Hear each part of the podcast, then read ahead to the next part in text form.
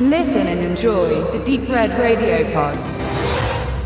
Der Leuchtturm am Ende der Welt gehört zu jenen späten Werken Jules Verne's, die er durch seinen Tod 1905 nicht vervollständigen oder veröffentlichen konnte und die von seinem Sohn Michel Verne überarbeitet bzw. vervollständigt posthum der Leserschaft zugänglich gemacht wurden. Verfilmungen des Stoffes des Franzosen waren, wie die Literatur selbst, sehr begehrt. Bei Träumern und Abenteurern, die sich in die fantastischen, aber auch wissenschaftlichen Welten hineinziehen und unterhalten ließen. Der Leuchtturm am Ende der Welt sollte eigentlich Anfang der 60er Jahre als Columbia Major Produktion geplant entstehen, aber die Adaption hatte keine gute Entwicklung.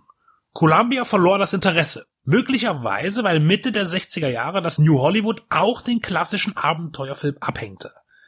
Kirk Douglas nahm sich mit seiner eigenen Produktionsfirma dem Thema an und ließ ihn mit seinen Co-Produzenten über eine spanische Bank finanzieren. Gedreht wurde mit internationaler Crew in Spanien im August 1970. Die Zweifel des großen Filmstudios waren im Nachhinein berechtigt, denn am Ende versank der Film erfolglos im Kino. Wer sich seiner Zeit 1971 auf den Film einließ, konnte jedenfalls keinen Abenteuerfilm sehen, sondern einen rüden Thriller mit harter Handlung und kompromissloser Entwicklung. Auf einer tristen und kargen Insel in der Nähe von Cap Horn sorgt ein Leuchtturm für Orientierung. Für Schiffe, die in jenen häufig unruhigen Gewässern den südamerikanischen Kontinent umfahren. Drei Männer betreiben den Turm, ein gestandener Wärter und zwei Gehilfen, die sich in diesen Job verirrt haben und mit wenig Herzblut dabei sind, aber dennoch freundliche Zeitgenossen sind. Unter ihnen auch der ehemalige Goldgräber Denton.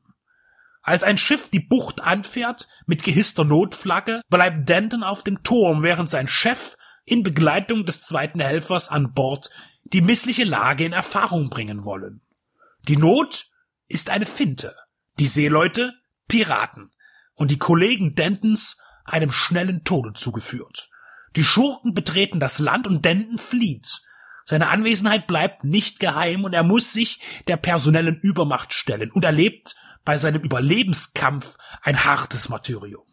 Kirk Douglas, der sich die Rolle des Denton als zu brechen drohender Actionheld zuschreiben ließ, beauftragte Kevin Billington mit der Regie.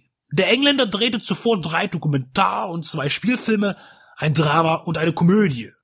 Nun inszenierte er raue Sitten auf eine Weise, die einem überraschen, denn das Licht am Ende der Welt, so der deutsche Verleitete der Verfilmung, verdeutlicht seine gewalttätige Handlung mit einer visuellen Kraft, die sich tief im Zuschauer verankert und tatsächlich einschüchternd wirkt. Die ersten beiden Morde beispielsweise, die wir durch Dentons Sicht aus der Ferne beobachten, geschehen so beiläufig und kaltblütig, begleitet von Lachen der Besatzung, dass es ein verstörendes Bild ergibt.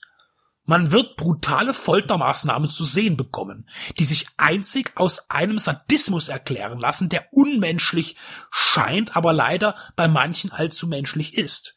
Um sich an Schätzen und Handelsware zu bereichern, lässt man das Leuchtturmlicht erlöschen, um Schiffe auf Grund laufen zu lassen.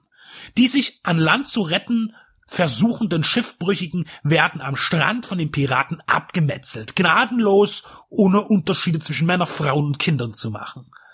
Denden sie zu und kann nur mit kleinen Guerillamaßnahmen den Feind entgegentreten. Das barbarische Verhalten der Piraten wird schauspielerisch gut wiedergegeben. Der Film nimmt sich ernst und kann es auch.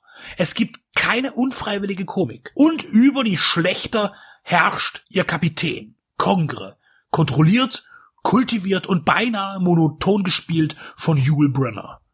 Das Licht am Ende der Welt schreitet in einer optischen und inhaltlichen Grausamkeit voran, angereichert mit vielen Stunt- und Action-Szenen zu einem Finale, das man nicht glauben möchte. Wenn die Folter beispielsweise eine explizite Darstellung erhält, wenn einem mit einem Enterhaken die Haut vom Brustkorb geschält wird.